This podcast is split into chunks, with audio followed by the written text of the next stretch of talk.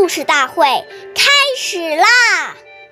每晚十点，关注《中华少儿故事大会》，一起成为更好的讲述人。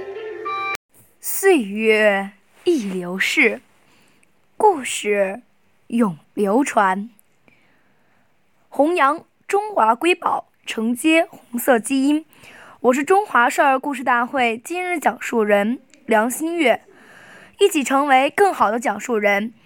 今天我给大家讲的故事是《故事大会》红色经典故事第二集《毛泽东道歉》。今天我给大家讲一个开国领袖毛泽东爷爷的故事。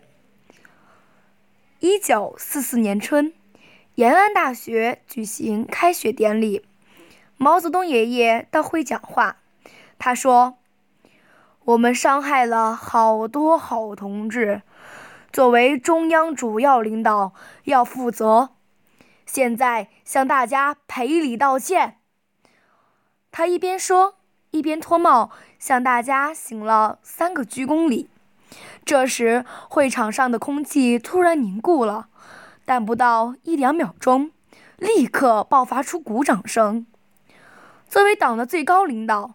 毛爷爷能够如此谦虚谨慎、真诚恳切地向同志们赔礼道歉，使同志们深受感动，分外敬佩。我们下期再见。